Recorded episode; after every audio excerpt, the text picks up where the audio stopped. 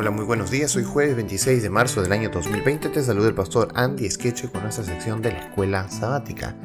El título para esta semana es Del polvo a las estrellas y el texto que nos acompañó eh, se encuentra en el libro de Daniel capítulo 12 verso 3 y dice, los entendidos resplandecerán como el resplandor del firmamento y los que enseñan la justicia a la multitud como las estrellas a perpetua eternidad. Hoy día jueves 26 de marzo, el título de la lección es El tiempo de espera. Muy bien, vamos a abrir rápidamente nuestras Biblias en el libro de Daniel, capítulo 12, que es el capítulo que estamos estudiando durante esta semana, y vamos a darle lectura desde el verso 5 al 13, que son los últimos versículos. Dice así, y yo Daniel miré y he aquí otros dos que estaban en pie, el uno a este del lado del río, el otro al otro lado del río. Y dijo uno al varón vestido de lino que estaba sobre las aguas del río, ¿cuándo será el fin de estas maravillas? Y oí al varón vestido de lino que estaba sobre las aguas del río, el cual alzó su diestra y su siniestra al cielo, y juró por el que vive por los siglos, que será por tiempo, tiempos y la mitad de un tiempo. Y cuando se acabe la dispersión del poder del pueblo santo, todas estas cosas serán cumplidas. Y yo oí, pero no entendí, y dije, Señor mío, ¿cuál será el fin de estas cosas? Y respondió, anda Daniel, pues estas palabras están cerradas y selladas hasta el tiempo del fin. Muchos serán limpios y emblanquecidos y purificados.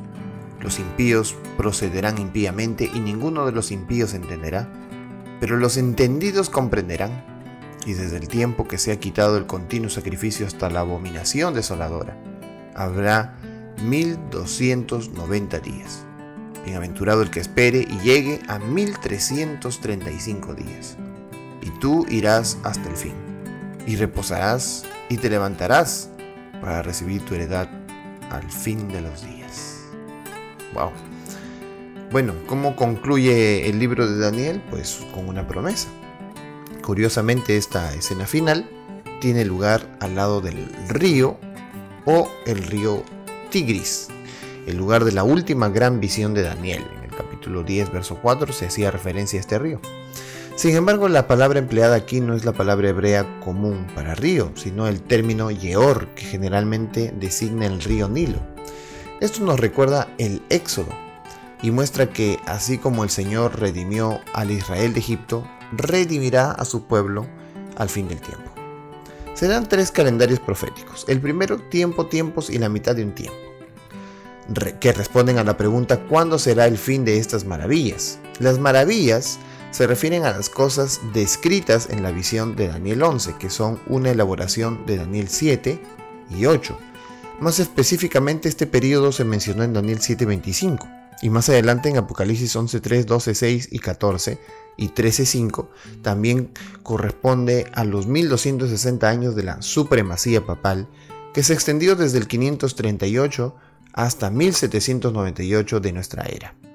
Y Daniel 11.2 al 35 se refiere a la misma persecución sin mencionar su duración.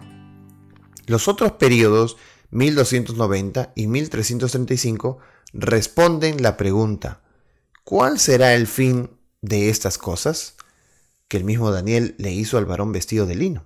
Y ambos periodos comienzan con la eliminación del continuo sacrificio y el establecimiento de la abominación desoladora. De la lección sobre Daniel 8 aprendimos que el continuo sacrificio se refiere a la intercesión continua de Cristo que fue reemplazada por un sistema de adoración falso. Por lo tanto, este periodo profético debería comenzar en el año 508 de nuestra era, cuando Clodoveo, rey de los francos, se convirtió a la fe católica. Este importante acontecimiento allanó el camino para la unión entre la Iglesia y el Estado que prevaleció a lo largo de la Edad Media. Por lo tanto, los 1290 días terminaron en 1798, cuando el Papa del momento fue arrestado bajo la autoridad del emperador francés Napoleón, Pío VI, ¿se acuerdan? Y los 1335 días, el último periodo profético mencionado en Daniel, terminó en 1400 843. Este fue el tiempo del movimiento milerita y del estudio renovado de las profecías bíblicas. Fue un tiempo de espera y esperanza en la inminente venida de Jesús. A lo largo de Daniel, vemos dos cosas. Al pueblo de Dios perseguido y al pueblo de Dios finalmente reivindicado y salvo. ¿Cómo puede esta realidad ayudarnos a procurar ser fieles independientemente de nuestras pruebas apremiantes?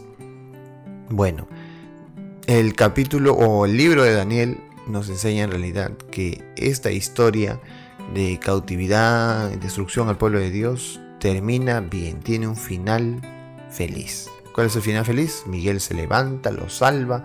Eh, hay diferentes fechas para mostrar que Dios ha cumplido en el pasado y cumplirá en el futuro.